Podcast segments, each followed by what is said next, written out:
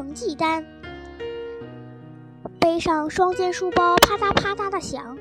小豆豆从车站快步往家里走，一路上目不斜视，乍一看，真像发生了什么重大的事。实际上，从出了校门，小豆豆一路都这个样子。回到家里，他推开门，一边说“我回来了”，一边寻找洛基。洛基正坐在阳台上，把肚皮贴在地上乘凉。小豆豆坐在洛基面前，把书包脱了下来，从包里取出了成绩单。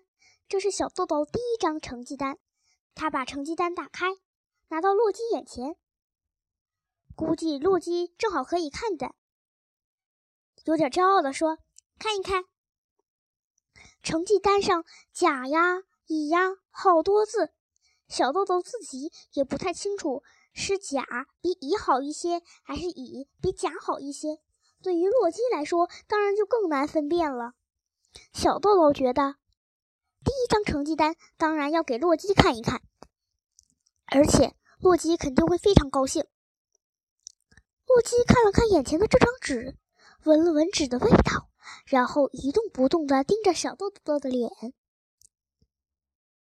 小豆豆说：“还不错吧？汉字有点多，我想对于你来说可能太难了点儿。”洛基晃了晃脑袋，再看看成绩单，舔舔小豆豆的手。小豆豆站起来，很满足地说：“好了，现在我拿去给妈妈他们看。”小豆豆走出去以后。洛基，洛基站起来，好像要找一个更凉快的地方，慢慢坐下，缓缓闭上眼睛。